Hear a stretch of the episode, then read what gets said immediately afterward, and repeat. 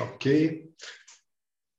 Então, aula do dia 3 de novembro de 2021, da turma Arjuna. Olá, Laura, boa noite. Tudo bem?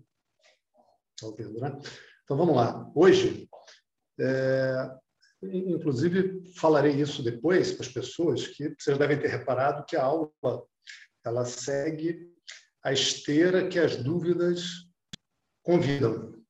Em geral, dúvidas são apropriadas à aula, né? ou porque já está ali mesmo, já está né? ou porque às vezes eu pinço aquela duvidazinha como eu farei hoje.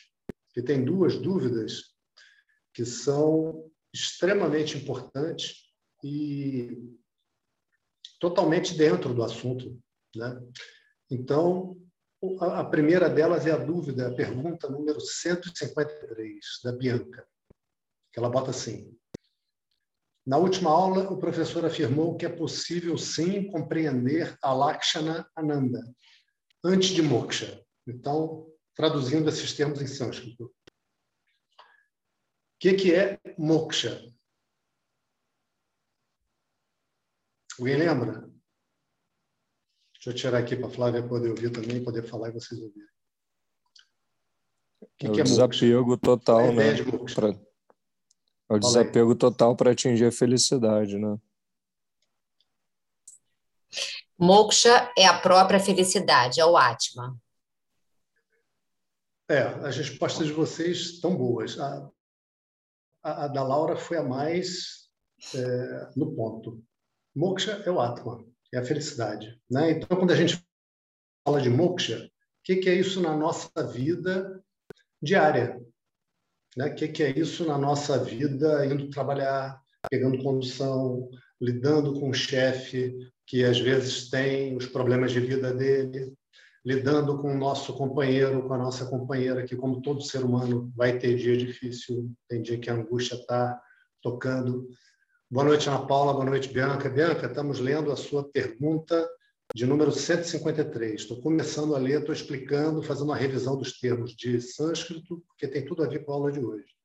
Então, estou pegando pela pergunta.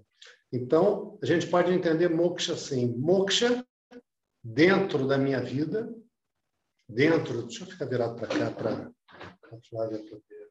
Isso, assim melhor muito. É, moksha vai ser viver com liberdade emocional.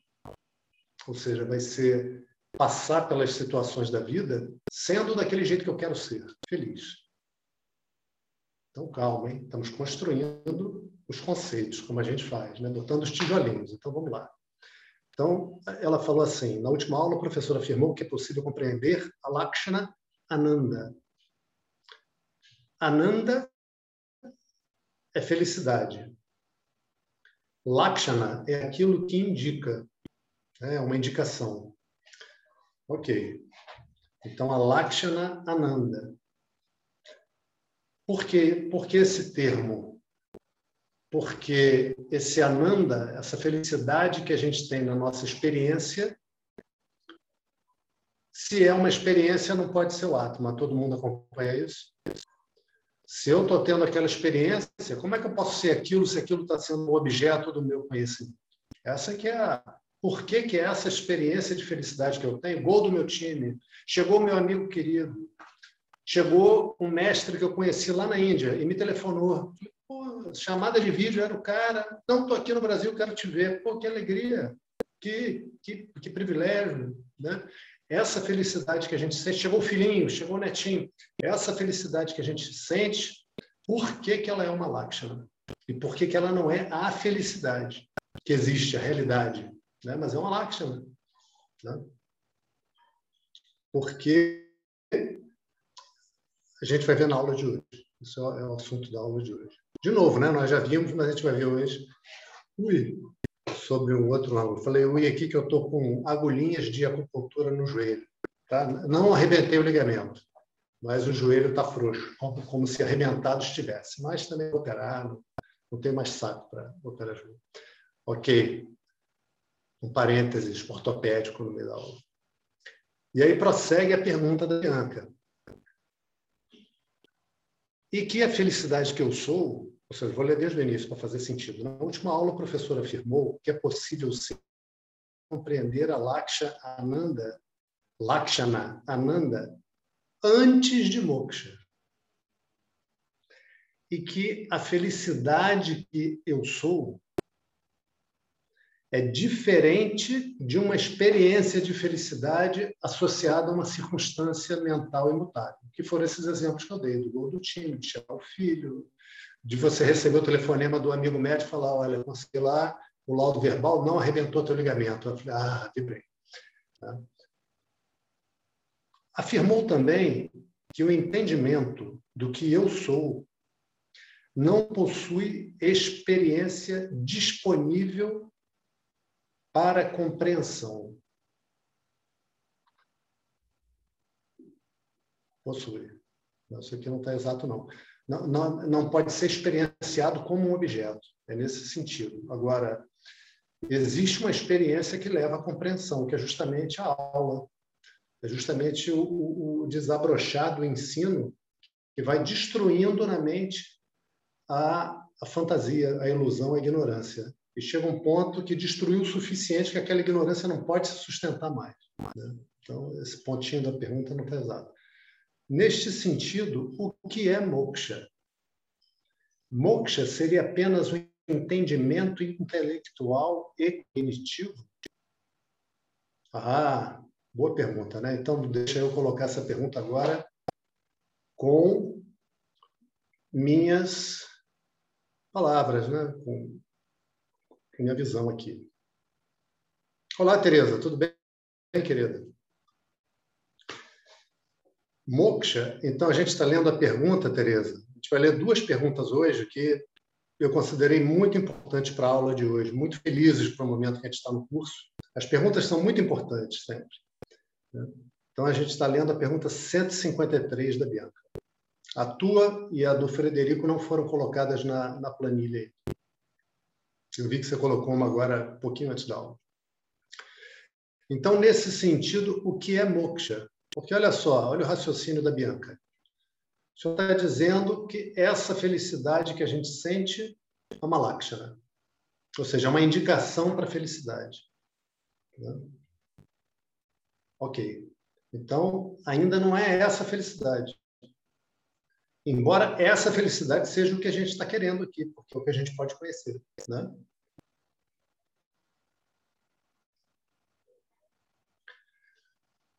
Mais que ela botou aqui.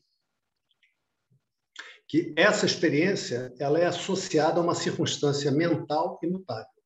Né? Ok. Então, o que é moksha? Moksha é apenas o entendimento intelectual e cognitivo? Não. Mas o entendimento intelectual e cognitivo é o que conduz a moksha. Então, vamos entender. Vamos entender. Bianca entrou um pouquinho atrasada, perdeu um pedacinho. Ela que está fazendo a pergunta. Então, vou repetir aqui o final dela, que ela faz essa introdução e aí pergunta, né? Neste sentido, o que é moksha? Moksha seria apenas o entendimento intelectual e cognitivo? Não. Moksha presta atenção, todo mundo presta atenção, que essa frase ela tem que estar na nossa mente, ainda que a gente não entenda, ela tem que estar na nossa mente como um norte. Moksha sou eu. Moksha sou eu, eu sou moksha. Eu sou moksha. Né? Eu sou moksha. Então, por exemplo, quando eu seguro na mão esse copo, se eu fechar meus olhos, eu vou sentir que ele é frio, porque ele é de aço. Eu vou sentir que ele tem uma determinada forma, que ele é arredondado. Vou sentir ó, que ele é menor aqui embaixo e que aqui em cima ele vai ficando mais largo. Tem uma forma de cone, né, de seção de cone. Se eu abrir os olhos, eu vejo que ele tem essa cor prateada. Eu consigo, a mente tem a capacidade de juntar todas essas percepções num único objeto. Várias, vários entendimentos eu somo e atribuo a uma única coisa. E mais ainda, eu conheço esse material aqui. Eu sei que ele é aço. Mais ainda, como fui comprei no caso, pelo menos me venderam como aço inoxidável. É um copo indiano, mas que eu comprei aqui no centro de Niterói, baratinho. Né? Ok. Curiosidade, né? Comercial. Então, eu olho para esse ações junta e produz uma única ideia a respeito desse copo que soma as percepções que eu tenho e mais os conceitos que eu tenho, as informações que eu tenho, os conhecimentos que eu tenho. Ok? Até aqui, essa é a experiência de todo mundo, né? Por exemplo, de um copo vai servir para qualquer coisa. Ok. Quando a felicidade que a gente experimenta é uma lakshana, é uma indicação para o Atma, é muito importante que essa indicação seja utilizada e é muito importante que o aluno entenda isso. Fala, fala, Laura. Eduardo, está travando, está picada a, a, a sua fala, a sua imagem, está travando o tempo todo e a fala está ficando picada agora. A Bianca até colocou eu isso vou botar e vamos ver se melhora. Tá Hoje bom. eu tive dificuldade de internet, tá, gente? Então, tá, desculpa incomodar, tá? Vou, pegar, vou botar o carro. Não, querida, eu que te agradeço.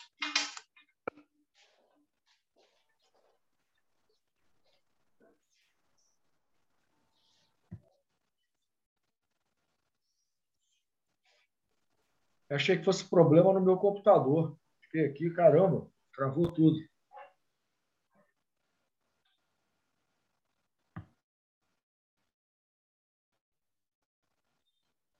Agora não só travou, como ele sumiu. Não, Álvaro, ele foi, eu acho que ele foi é, conectar é, o cabo. Eu sei, tô, brincando, pô. pô. Laura, você ainda caiu? Eu ainda caí para você ver que ingenuidade.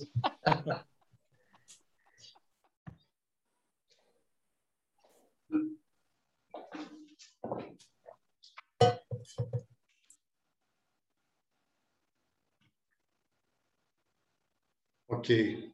Melhorou? Melhorou?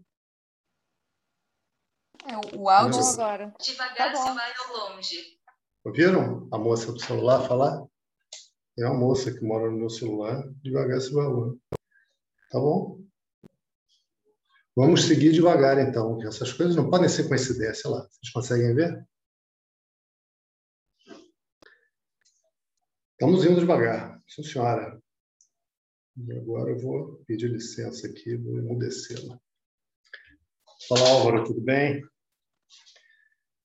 Ok. Então, a mente vai ter a capacidade de unir. Hum, meu Deus, realmente.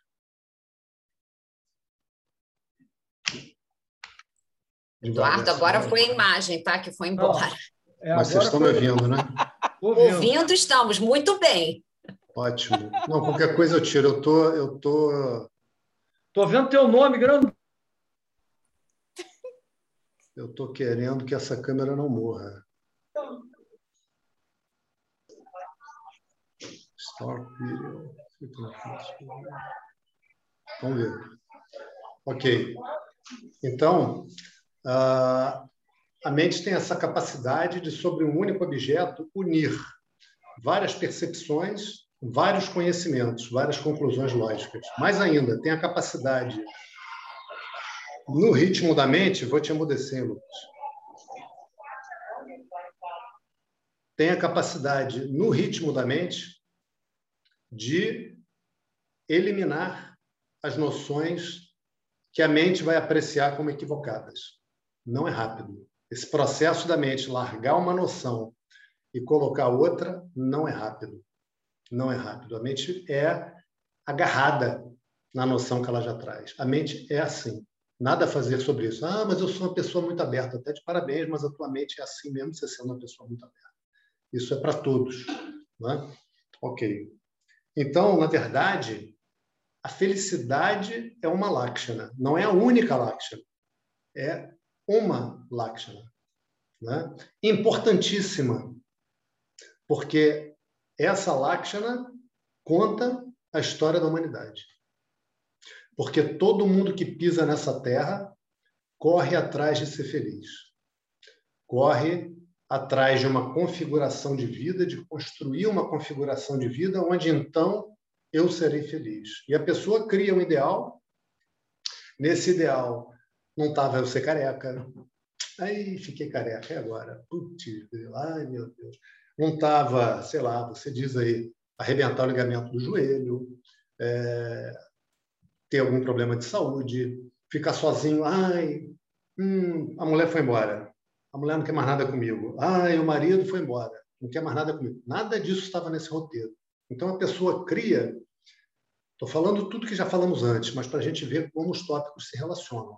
Né? O trabalho que a gente está fazendo agora é de relacionar. A gente está para concluir nosso curso. Nosso curso está agora fazendo a última curva antes da reta final. Já já vamos receber a bandeirada.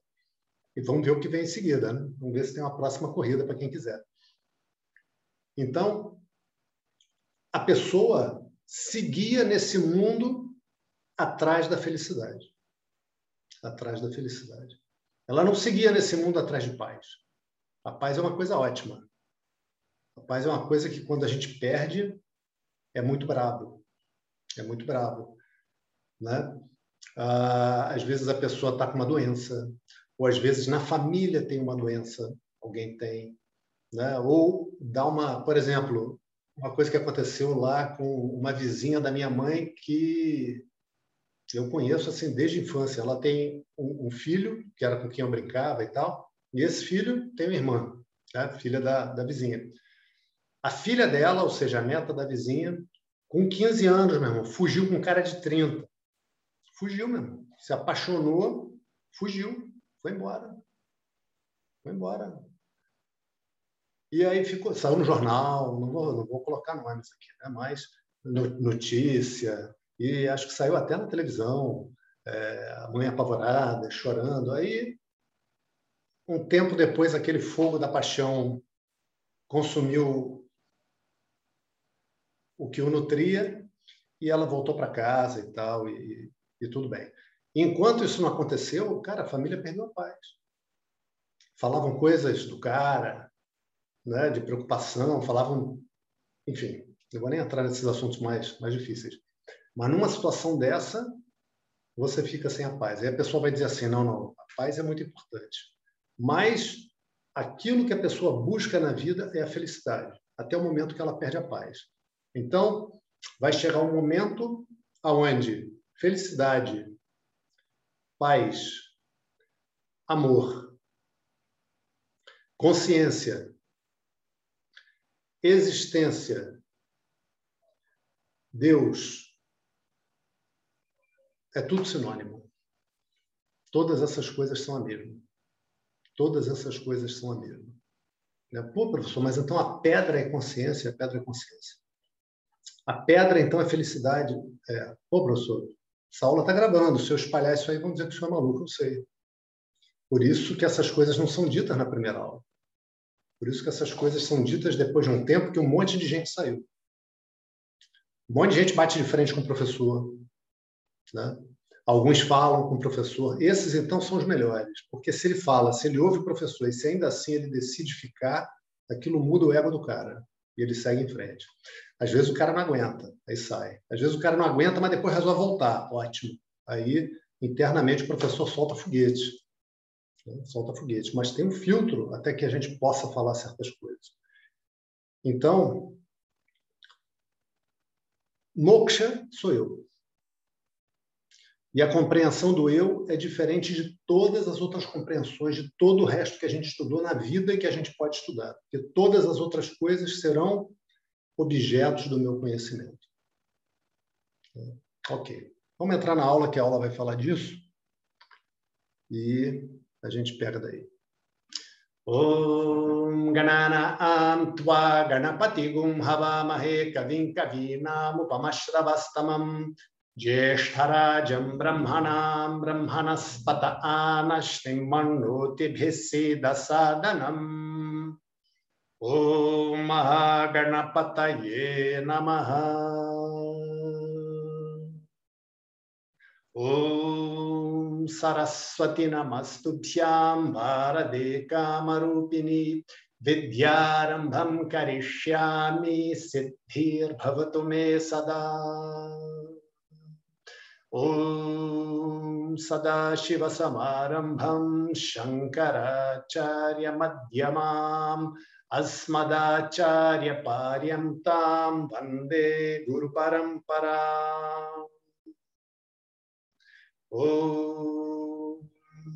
सहना भवतु, सहना भुनक्तु, सह वीर्यं करवावहै, तेजस्विनावदीतमस्तु मा विद्विषावहै Om Shanti Shanti Shanti.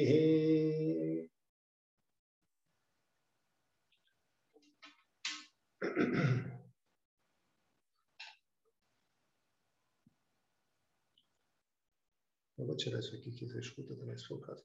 Então, eu não estou, não, peguei o livro. Espera aí.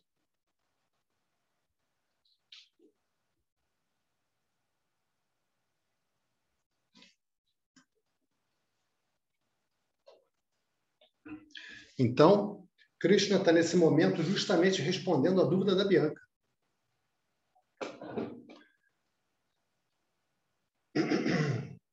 Porque ele fez o seguinte: Arjuna perguntou como é que a pessoa de conhecimento ia viver nesse mundo. Né? Como é que ele senta, ou seja, como é que essa pessoa age, como é que ela se locomove, ou seja, em termos práticos, Krishna. O que, que vai ter de diferente? Porque para ter todo esse esforço que você está me dizendo, para fazer essa ação terrível que está diante de mim, esse Dharma terrível, qual é o fruto? No final, como é que eu fico? Eu vou sentar maravilhosamente, eu vou andar maravilhosamente. De verdade, sentar e andar maravilhosamente não me parece tão bom assim. Né? Então, Krishna vai falar para ele, Arjuna, vou responder a tua dúvida e não a tua pergunta. Né? Essa pessoa com conhecimento ela vai ser feliz por ela mesma em si mesma, sem depender de coisa nenhuma externa, sem depender de alcançar nada, de chegar a ninguém, de conquistar ninguém, de conquistar posição nenhuma, de conquistar fortuna nenhuma. E por causa disso, justamente, ela vai ter a capacidade de largar todos os desejos, na medida em que eles surgirem na mente. Vai ter a capacidade, não a obrigação. Isso é muito importante. Né? Sabe, vou dar um spoiler para vocês um pouco. Sabe como a pessoa de conhecimento vai viver? Sabendo que esse universo é um sonho. Sabendo que aqui de verdade não tem nada para ser alcançado. Não tem nada de verdade para ser perdido.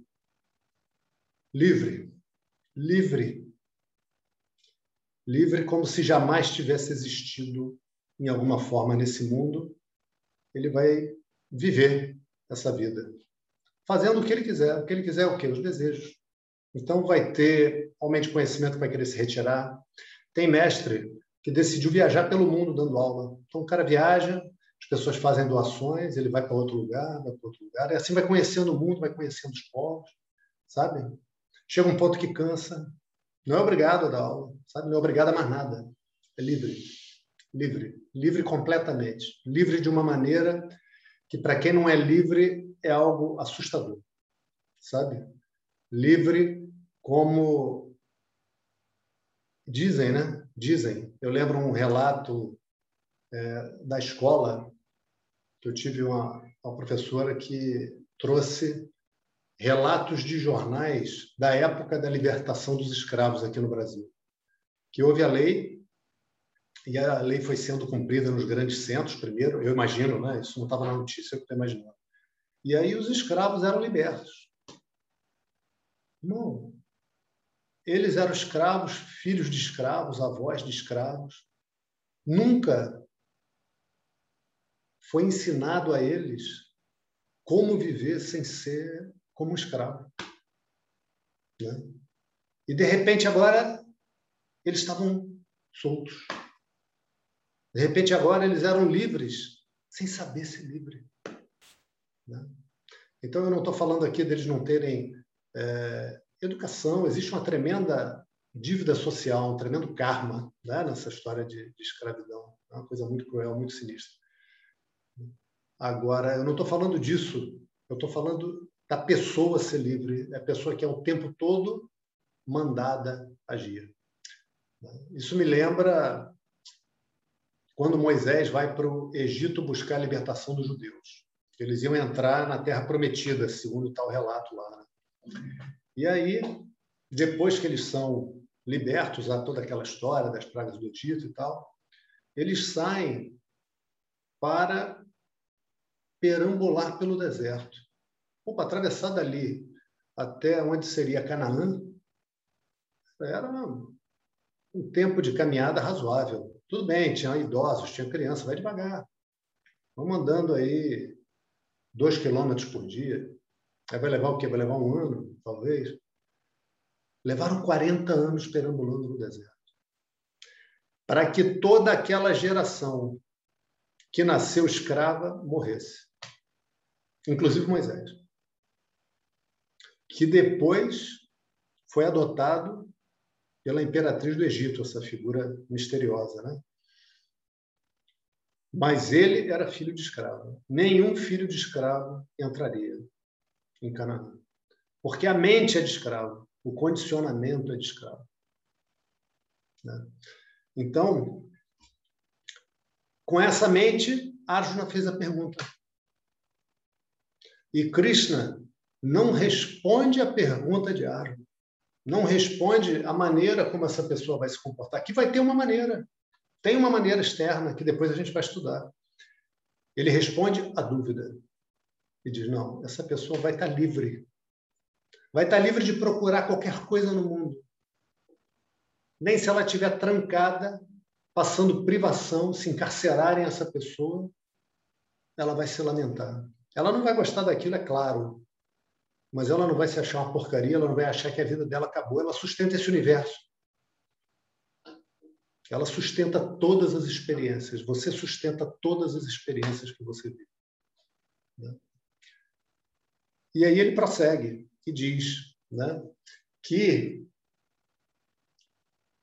essa pessoa vai ser livre de medo, vai ser livre de ansiedade.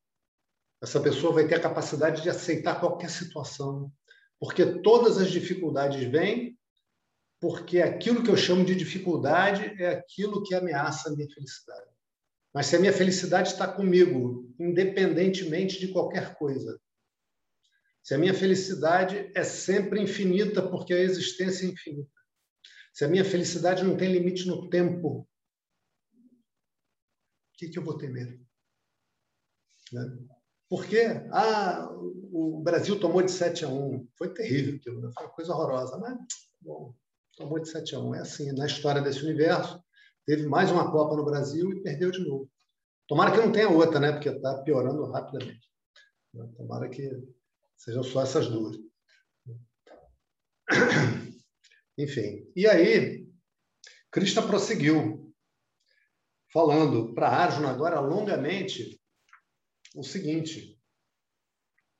Mas, Arjuna, presta atenção, porque quando a gente vem ter aula, vem ter aula, como você está tendo comigo, Arjuna, a gente fica achando que é um processo intelectual. Não! O processo intelectual é uma parte. Existe uma parte que é olhar para as coisas agora com uma nova visão. A mente vai demorar a fazer isso. A mente vai se agarrar à visão anterior. Então, a aula vai corroendo isso. E dentro da aula, juntamente com a aula, é importante que você reflita sobre aquilo e tenha dúvidas. E tenha dúvidas como essa que você acabou de perguntar, como essa que a Bianca acabou de perguntar, como a do Frederico e tal, e tantas outras que todos já colocaram. Né? Essas dúvidas são importantíssimas, porque a dúvida chega naquele ponto, a pergunta, né? Não a dúvida, a pergunta chega naquele ponto que a pessoa não consegue atribuir um significado que ela considere válido ao que o professor falou. Né? Às vezes acontece o pior, que a pessoa acha que entendeu.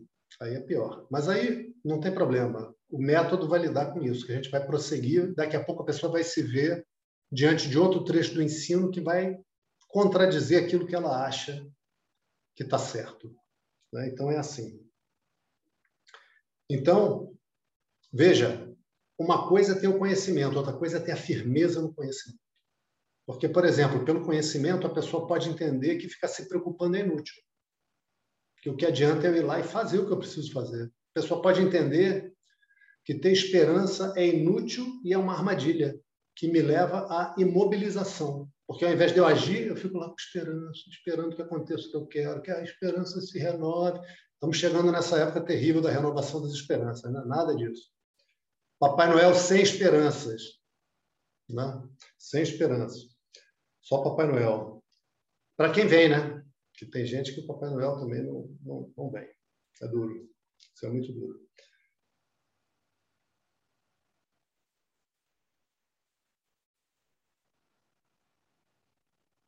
Então,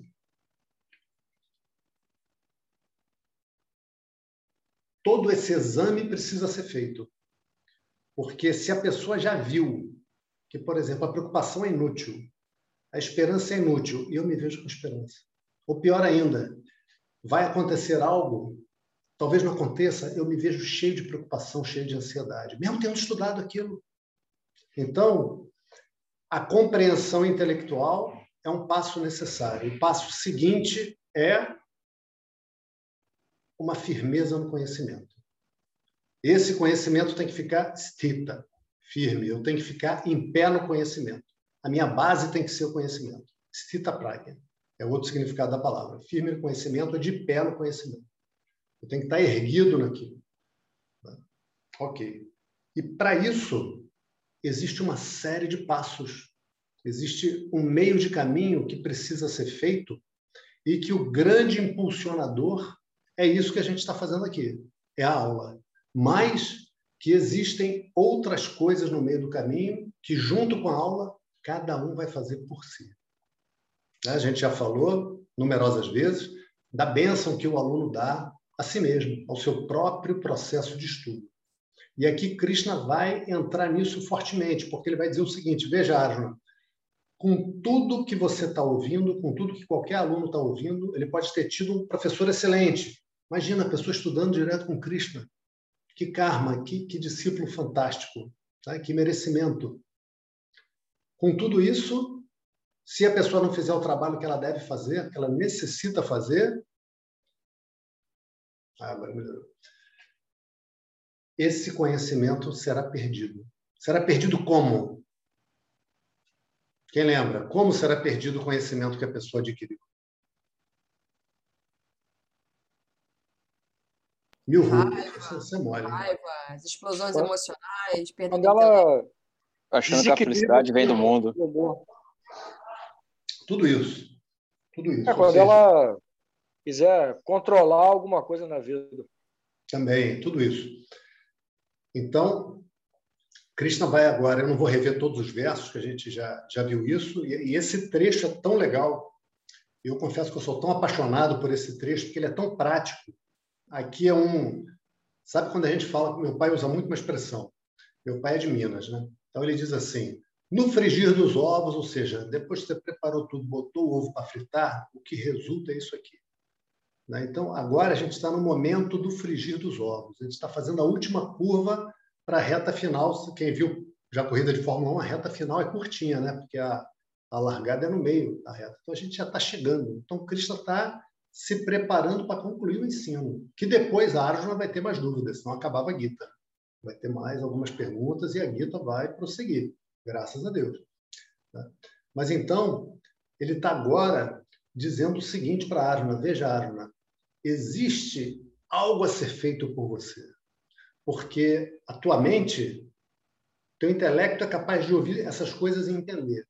Se não houver um acompanhamento da mente emocional, quando as situações do mundo vierem, com todos esses exemplos que vocês colocaram, quando as situações vierem, você vai continuar a ter aquela mesma reação.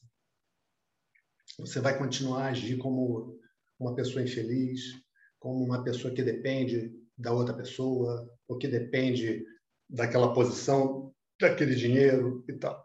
Né? Ou seja, você vai ser qualquer um com cultura. Esse conhecimento não é só cultura. É cultura também? Sim. Mas não é só cultura. Né? Não é só cultura. Então, Krishna começa agora a lançar as bases para a parte muito prática que vai ser vista ao longo da Gita, porque o ensinamento é para ser vivido, não é para a gente estudar. Ensinamento não é missa, não é para uma vez por semana a pessoa ter lá uma hora onde ela para e ouve aquilo. Não é missa, com todo respeito à missa. Não estou dizendo que a missa é ruim nem nada, mas não é isso, não é para ter uma hora daquilo por semana, não é. É para viver nisso. É para mudar a maneira como eu penso, a meu respeito, a respeito do mundo, a respeito das outras pessoas, a respeito do universo. Quando eu digo mundo, é o universo. A respeito da fonte do universo. Meu pensamento sobre a fonte do universo tem que mudar. Tem que mudar. A mente tem que ser capaz de retirar e de recusar a ideia de um ditador, de um cara que está lá sentado em algum lugar e que cria o universo. Se ele está sentado em algum lugar, cara, ele, o universo já começou, ele é só um cara no meio. Alguém tem que dizer para ele, meu irmão, acorda aí, você pensava que era Deus, mas não é. Se liga. Como se diz no Rio, se liga, compadre. Tu está se achando, mas tu não é, não. Porque não é possível. Se você está sentado em algum lugar, você está em algum lugar, está no universo. Não pode ser. Você é limitado, então. Não pode ser. Não pode ser. Por mais que seja descrito assim, eu tenho que saber ver como metáforas. Como metáforas. E aí, Krishna usa vários versos advertindo o seguinte: Arjuna, alunos da turma Arjuna, lá em 2021, mensagem de Krishna atravessando os séculos. O mundo tem a capacidade de sacudir a mente. Tem a capacidade de te colocar, às vezes, em situações aonde você vai perder as estribeiras, pelo menos por um segundo. De várias formas. Alguém que te fala alguma coisa, né? alguém que deveria falar e não fala, né? alguém que te rouba, perdas, enfim. Né? O mundo vai balançar. Em algum momento o mundo vai balançar. Né? Ok. E aí, lá no 64, Krishna falou o seguinte, na tradução da professora. Enquanto que aquele cuja mente foi disciplinada, que se move entre os objetos, com os órgãos dos sentidos sob seu comando, livre dos gostos e aversões, alcança tranquilidade. Alcança tranquilidade. Ou seja, a capacidade de se mover no mundo com um cachorro adestrado é irrenunciável. Sabe aquele cara magrelinho que vai com um cachorrão? Aquele cachorro forte pra caramba, dinamarquês, sabe que cachorro é esse? Eu tive uma amiga que foi visitar uma outra amiga, o cachorro comeu óculos dela. Imagina um cachorro comedor de óculos. Cachorro enorme. O cachorro parece um pônei. Então, a nossa mente é muito mais forte do que isso. Essa mente ela tem que receber um adestramento, igual um cachorro desse. Se um cachorro desse não recebe um adestramento, não é que ele seja ruim, ele é forte. E ele vai ser capaz de te arrastar, porque ele é forte. Então, se ele é forte e eu vou estar com esse cachorro para o meu interesse, para o meu bem, eu preciso ensinar esse cachorro a se comportar. É da mesma maneira, para que o ensino permaneça, a gente precisa ter uma orientação para uma mente que se comporte. Qual é a disciplina onde a mente vai se comportar? Vai ser a meditação. Né? Com mais detalhes do que a gente viu até agora, porque em nenhuma disciplina dá para pegar e tacar 500 quilos na cabeça da pessoa que ninguém aguenta, ninguém é de ferro. Ok. Em seguida, Krishna fala, começa a dizer agora, olha só, gente, vamos entender, vamos ligar os pontinhos, todas essas coisas serão vistas mais profundamente, com mais detalhes, com mais histórias, tudo isso. Mas vamos entender o fundamento, vamos levar o fundamento desse nosso curso. Esse capítulo 2, ele é o fundamento. No 65, Krishna falou assim, a gente foi até o 66, é isso? É isso, né? Então, no 65, Krishna falou assim, quando a mente está tranquila, ocorre a destruição de todo o sofrimento. Hanihi. Prasade Sarva Durkarnam Hanihi. Ou seja, Prasadam, da paz, Prasade, na paz, na tranquilidade, né? quando há tranquilidade. Todo sofrimento, Sarva Durkarnam Hanihi, é destruído. Né? É destruído. Ou seja, então, o que causa a destruição do sofrimento é a mente estar em paz. Repara, repara que a gente está num trecho que repetidas vezes Krishna vai dizer: Arjuna, você tem que zelar pela sua capacidade de estar em paz. A capacidade de estar em paz se adquire, se nutre, se treina e se perde. Repara isso. A capac... Toda a capacidade a gente exercita. A mente tem que estar qualificada. A qualificação da mente se perde. É verdade isso. É verdade isso. Né? Então, Arjuna, quando a tua mente está tranquila, o sofrimento não está presente. Porque eu chamo de sofrimento um determinado conjunto de sensações. Por exemplo, angústia. A pessoa tem angústia, e dá aquele aperto no peito ansiedade, a gente fica. Há uma sensação física, vocês identificam isso? A emoção a gente reconhece mais por uma sensação física do que por um estado mental. Do que por estar pensando em alguma coisa, não, tem que arranjar um jeito para isso, caramba, isso vai acontecer e tal. Isso é uma coisa, mas fora isso, existe uma sensação no corpo, uma sensação física, uma assinatura física de um estado mental. Isso é causado por uma mente intranquila. É como a, a mente e o corpo. A mente está presente em todo o corpo. Isso a gente ainda não estudou. Né? A mente está presente em todo o corpo. Por isso que a gente sente o corpo todo. A pessoa toca lá no dedinho da pessoa, ele sente. Porque a mente está ali, toca no dedinho do pé.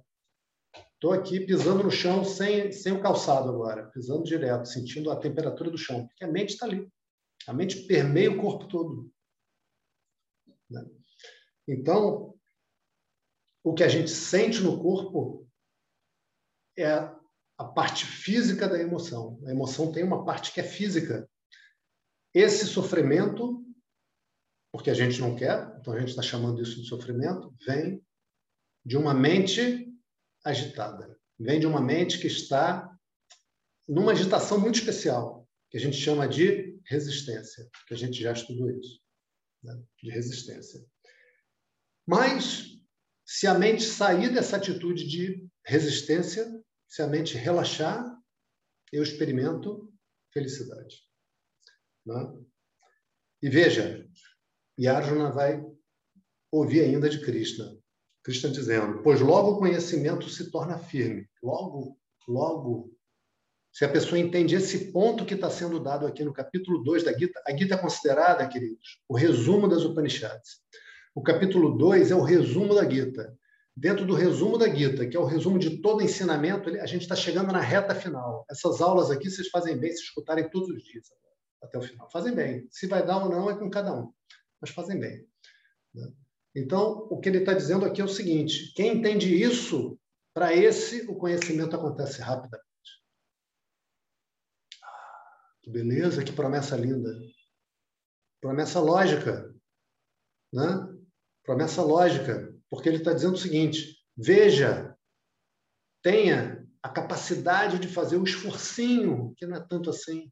Pede ajuda ao teu professor, pede ajuda ao teu professor, para que você medite o suficiente pelo menos, pelo menos, para que você possa constatar que, quando você consegue, pelo caminho certo, serenar, o sofrimento cessa. Nós fizemos agora o nosso evento de meditação. Todos que estão aqui na aula tiveram presentes e mais alguns colegas. Né? Teve, teve gente que teve presente, mas que não está aqui, teve gente que teve presente online, mas que também não entrou para a aula. Então, todos nós experimentamos o seguinte, que quando eu permito que as coisas sejam como elas são, a minha mente serena. Mas é muito difícil permitir. É muito difícil não lutar contra a forma do mundo, porque é muito forte, é muito forte o meu desejo de que as coisas sejam de uma determinada maneira. Então, o que é dito na meditação? Eu permito por um curto espaço de tempo. Eu estou dizendo isso para minha mente. Calma, olha, a gente já já vai, vai voltar a lutar contra o mundo. Já já a gente vai querer derrubar o governo. Já já a gente vai querer igualdade entre todas as pessoas. Já já a gente vai querer igualdade entre todas as raças. Já já a gente vai querer acabar com esses homens chauvinistas. Já já esses brancos racistas. Já já, sei lá mais o que, que hoje em dia todos esses não vacinados. Já já. Sei lá, fala mais aí, mais raiva aí. Já esses pais, os filhos com raiva. Já já nós vamos. Mas agora, só um pouquinho. Só durante esse curto espaço de tempo, só agora eu permito que o mundo seja como ele é. Só agora, só um pouquinho. Aí a mente faz assim, é só um pouquinho? É só um pouquinho. Ah, então tá. Aí a mente faz assim. Ufa. Só um pouquinho. Veja, é um sofrimento auto-infligido. Auto-infligido. Totalmente auto-infligido. Totalmente. Totalmente. Totalmente. Totalmente. Né? Então, para aquele que tem a capacidade de voltar uma mente tranquila, logo o conhecimento virá. Né? Logo. E aí ele prossegue, no 66, que é onde a gente está. Então, é onde a gente está, eu vou ler de novo. Vocês não precisam repetir. Nasti buddhira yuktasya nacha yuktasya bhavana nacha Ashantasya sukham. E a professora traduziu assim: Para aquele que ainda não está tranquilo, não há conhecimento. Também, para aquele que não está tranquilo, não há contemplação. E para aquele que não é contemplativo, não há paz. Para quem não há paz, como pode haver felicidade? Ah, então vamos com calma, que esse verso diz mais do que parece. Já vimos um tanto desse verso, né? Vamos lá. Antes da aula aqui, quem não estava, eu estava falando alguma coisa que não tinha nenhuma dessas palavras, o telefone sabiamente deu o seguinte recado a Google, não sei que lá, lá assistente Google, devagar se vai ao longe. Então, essa retinha final da chegada do curso, eu não estou querendo passar igual ao Fórmula 1. Estou querendo passar igual um bloco de frevo, assim que vai e volta, vai e volta, vai e volta, para a gente entender esse final, entender o norte. Falei, caramba, é isso que eu quero, é isso que eu quero. Essa, sabe qual é a alegria do professor? Quando o aluno manda mensagem e fala assim, professor, olha, um monte de coisa eu não entendi. Eu não sou sábio, eu não sou nhane, mas eu já estou vivendo de outra maneira. Eu estou passando pelas coisas de uma maneira diferente do que eu passava antes. Hoje, eu não estou batendo cabeça e tentando morder a minha sombra como há um tempo atrás. Aí, professora, maravilha. É isso, vamos em frente, vamos em frente. Então, para aquele que ainda não está tranquilo, não há conhecimento. Não há possibilidade de conhecimento. O conhecimento não surge numa mente que não tem qualificação. E olha, gente, enquanto a gente está no nosso processo de estudo e depois dele, o mundo continua cheio de pessoas grosseiras, cheio de corrupção. Se você mora no Brasil, é cheio de corrupção. Se você mora na Índia, é cheio de corrupção. Se você mora nos Estados Unidos, é cheio de corrupção. Imagino que na Noruega, na Dinamarca, seja diferente. Na, na Suíça e tal, dizem, né? O que, que foi? Tá, tá ruim o vídeo? Não, não. Né? Agora, você vai continuar num lugar cheio de corrupção, cheio de, de má administração, cheio de sujeira, cheio de criminoso. É criminoso roubando com caneta, é criminoso roubando com arma. Né? Cheio. Felicidade são outros 500. Felicidade não depende de nada disso. Mas, para entender isso, a minha mente precisa ter a capacidade de Ok, agora eu vou estudar com a mente nisso aqui, tranquila. Ai, mas, meu Deus, e agora? Ah, vai acontecer tal coisa? Tem coisa que é difícil. Tem coisa que é difícil. Então, eu não estou dizendo, lembra o exemplo da felicidade que eu falei para vocês? O cara, ah, o time campeão, tá o cara lá, a minha mãe morreu. Não, não, não, isso é uma fantasia. Isso é uma fantasia. Então, tem hora que a gente tem respostas emocionais, mas eu sei lidar com as respostas emocionais que eu tenho. Eu sei ter as respostas emocionais e voltar a ter o equilíbrio suficiente para fazer o que eu preciso fazer. Às vezes, posso passar um dia. Às vezes aconteceu alguma coisa, naquele dia eu fiquei abalado. Ok? Naquele dia. Eu vou sentar, vou fazer oração, vou ver o que eu preciso.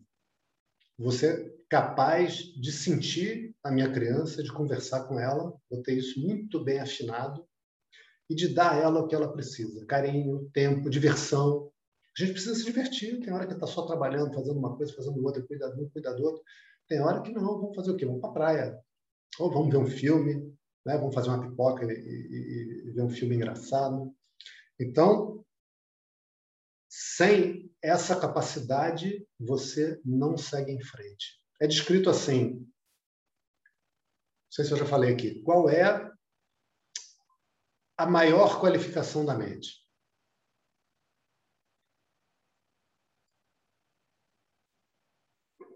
É engraçado que é descrito de duas maneiras. Uma das maneiras é assim. Mas se você for ver bem, isso eu não vou dizer, hein?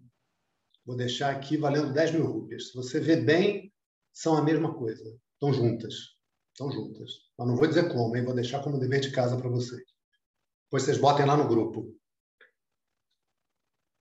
A maior qualificação é a pessoa exercer bem os seus papéis. Então, se ele é aluno, ele está se aplicando em ser um aluno. Se ele é marido, ele está se aplicando em ser marido. Se a esposa está se aplicando em ser esposa. Se é pai, está se aplicando em ser pai se é funcionário, está se aplicando em ser um bom funcionário. Né? E a outra, é dito também assim, que a maior qualificação é a pessoa receber tudo, todas as circunstâncias que a vida traz, sem se abalar, sem se paralisar, sem se destruir. Como elas se juntam? Isso eu deixo para vocês pensarem. Isso eu deixo para vocês pensarem. Né? Ok. Então, a professora continua, né? Também, para aquele que não está tranquilo, não há contemplação. E para aquele que não é contemplativo, não há paz.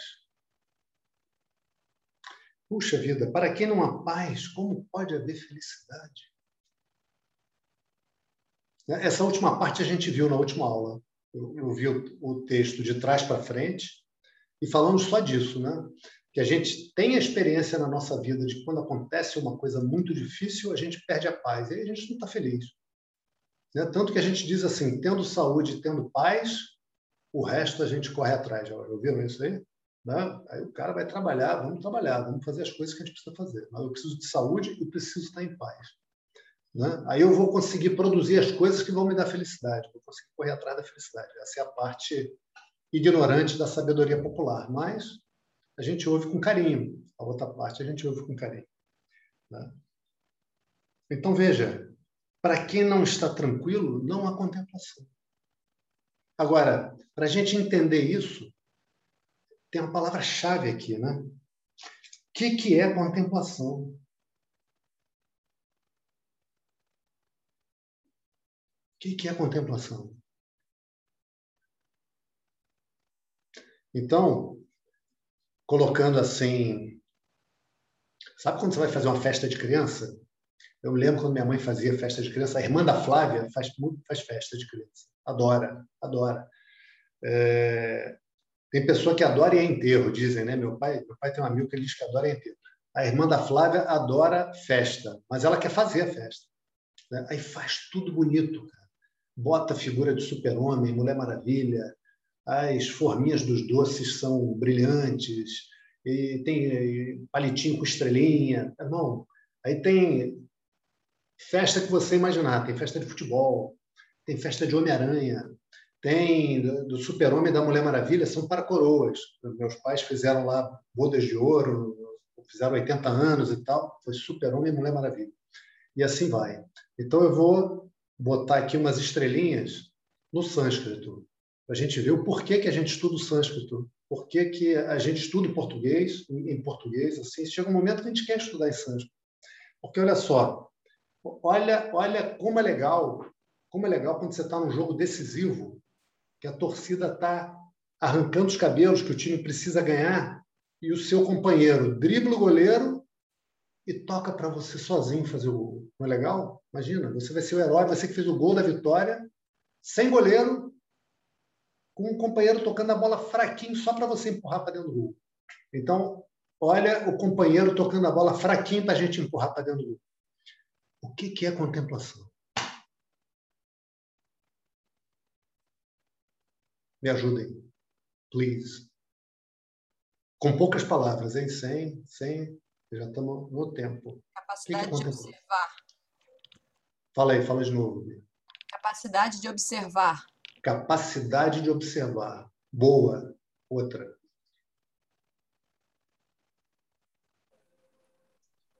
Acho que é admiração. Admirar, né, alguma coisa. Admirar, né? Você ficar assim contemplando, nossa, como isso é lindo, essa pintura da Mona Lisa, com essa luz em volta que o Leonardo da Vinci faz, e a pessoa fica admirada com aquilo, né? É, é, não resistir, né? Porque na meditação fala até que quando você vai numa praia, você aceita aquilo como que tá, né? Porque não tem como mudar, você não resiste. E simplesmente aceita. Então, deve ter alguma relação. Você não resiste, você aceita. Ok. Quem mais? Todo mundo está ganhando, tá? Essa aqui é igual a professora dando ponto final na prova, quer que a turma passe. Quem falar qualquer coisa aqui vai ganhar 10 mil rupias. Então, Bianca, Tereza, Lucas. Então, tá bom. Então, olha só. Contemplação, presta atenção. Presta atenção. Gente, reta final do bloco de frevo, no autódromo. Contemplação é você. Contemplação é você. Contemplação é eu estar consciente de alguma coisa. O que, que, é, que é estar consciente de alguma coisa? Sou eu. Aí, em sânscrito, a palavra que vai ser usada é bhavana. A palavra que vai ser usada em sânscrito vai ser bhavana.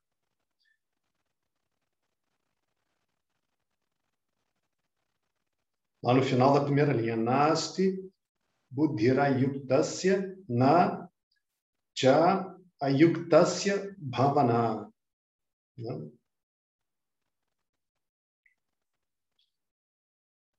Bhavana. Bhavana é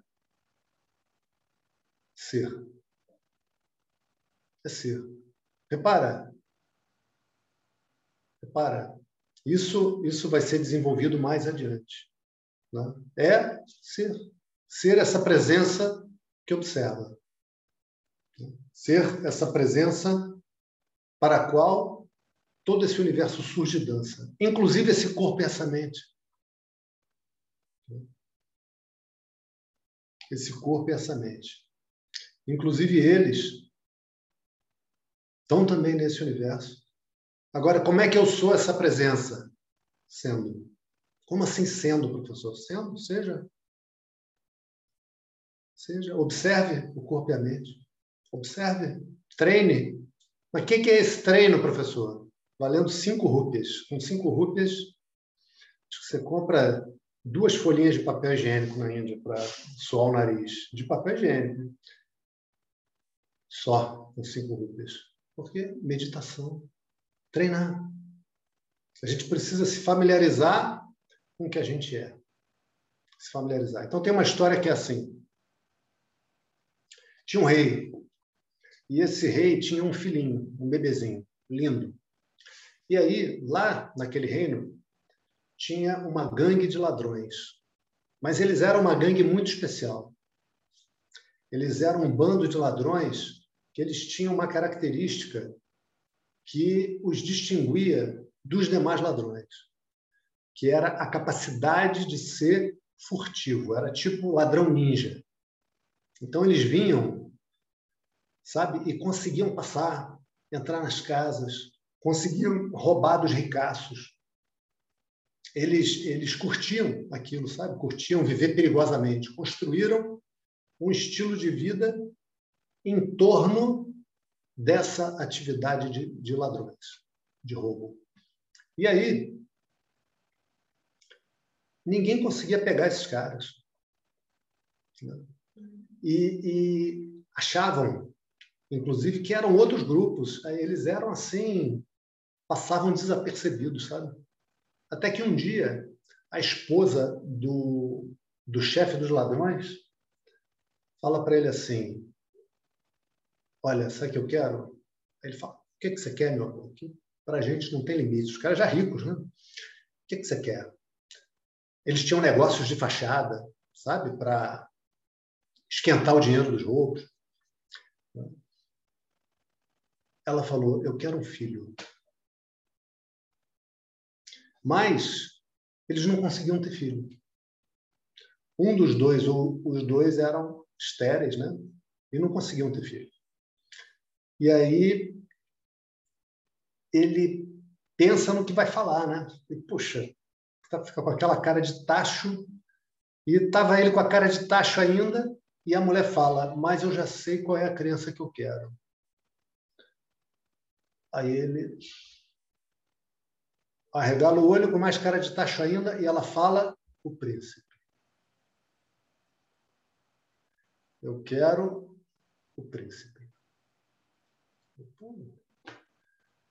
O príncipe. A gente vai entrar lá e roubar o príncipe? A gente consegue. A gente consegue. Nós somos sinistros. A gente consegue. E aí, de fato, eles vão e roubam o bebê. E aí fazem o seguinte: com muito dinheiro, escondem uma parte e levam bastante dinheiro e saem a cavalo no meio da noite, viajando, se afastam dali e vão para outro outro reino, atravessam a fronteira. Né? E continuam em frente, vão para outro reino ainda, dois reinos de distância. E lá ficam. Vão lá para a extremidade do outro reino, para um lugar pequeno e lá ficam. E ali tem uma vida de família. Uma vida de família, vão criando filhinho, curtindo aquilo agora, que eles têm filhinho, menininho é lindo, né? e assim vão indo.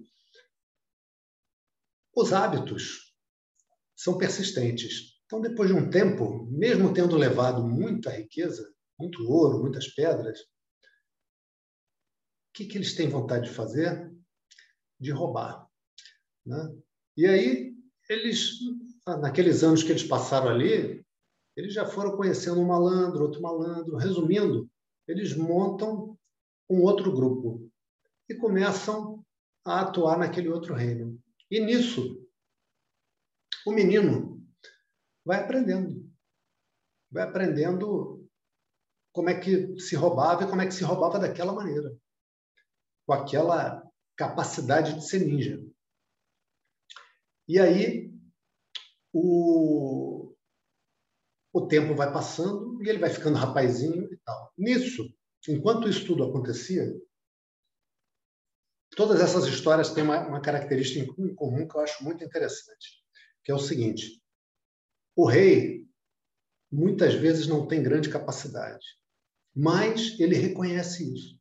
E aí eles colocam um ou mais ministros, esses sim são sinistros, né? são os caras bastante inteligentes. Então, ali, nesse caso, o rei era meio fraquinho, mas o ministro era sinistro. Aí o rei vai e bota o ministro o seguinte: olha, Está aqui, dinheiro. Você tem os melhores homens que você escolher à sua disposição. Eu quero uma investigação discreta e eu quero meu filho de volta. E o ministro, sim, senhor. Né? E os anos se passaram e aqueles melhores homens vão indo, vão perguntando discretamente, e vão indo e tal, e vão seguindo as pistas até que ele chega ao rapaz, o ministro. Né? E aí ele pensa: agora o que, que eu faço? O que, que eu faço? Porque ele não sabe que é ele. Ele não sabe que é ele. Como é que eu, que ele nunca viu na vida, vou dizer que ele não é quem ele pensa que é? E ele vai acreditar em mim. Como? Não, não vai dar. Então, vou ter que criar uma situação que favoreça a isso.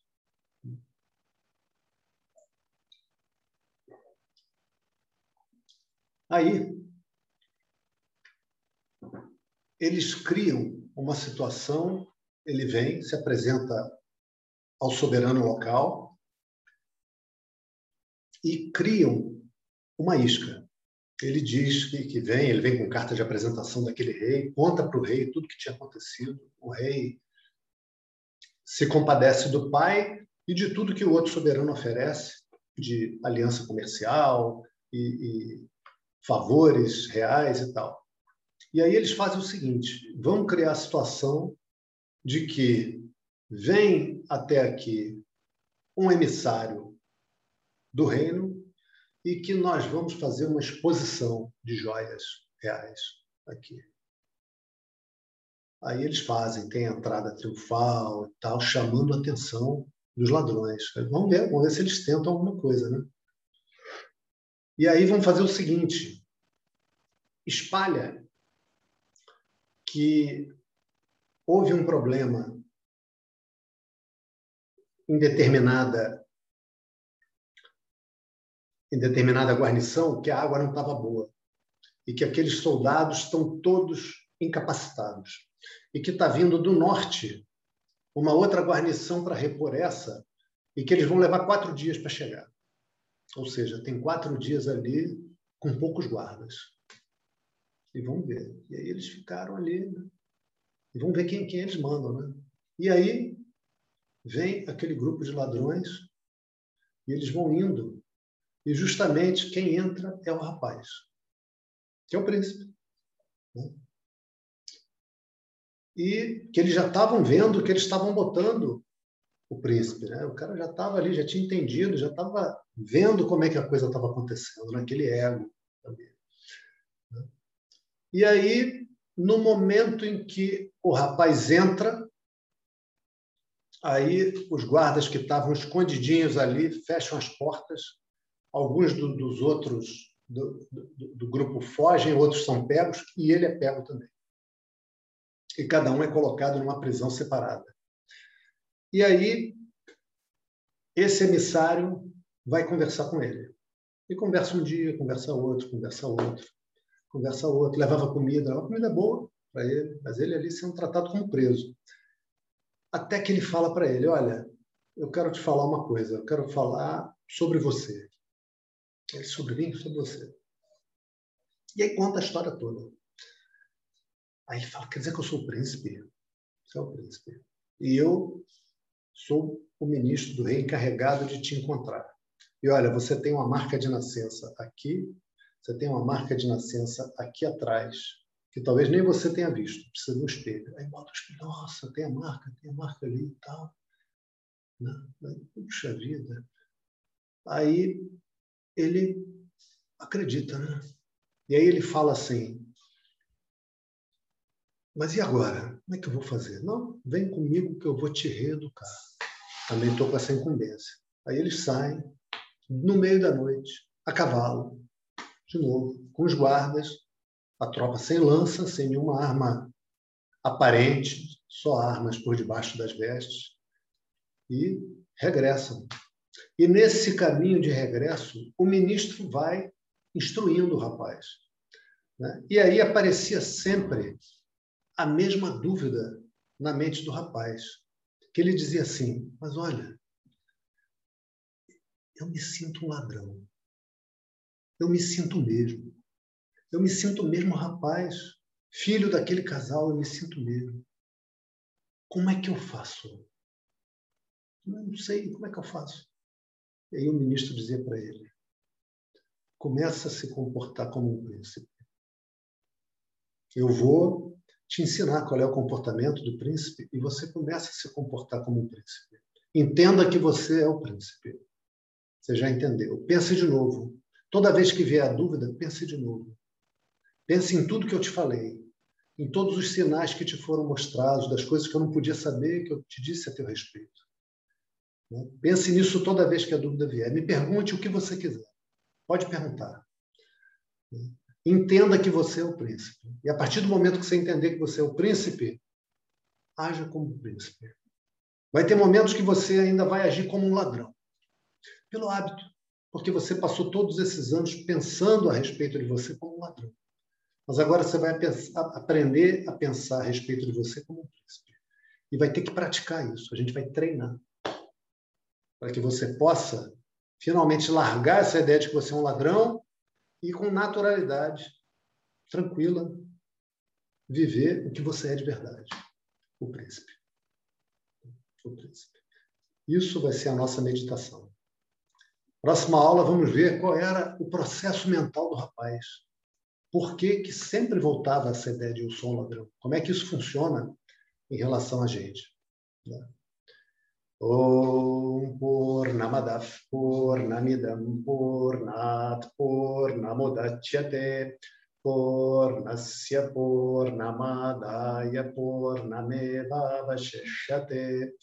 ॐ शान्तिः शान्तिः शान्तिः हरिः ॐ श्रीगुरुभ्यो नमः हरिः ॐ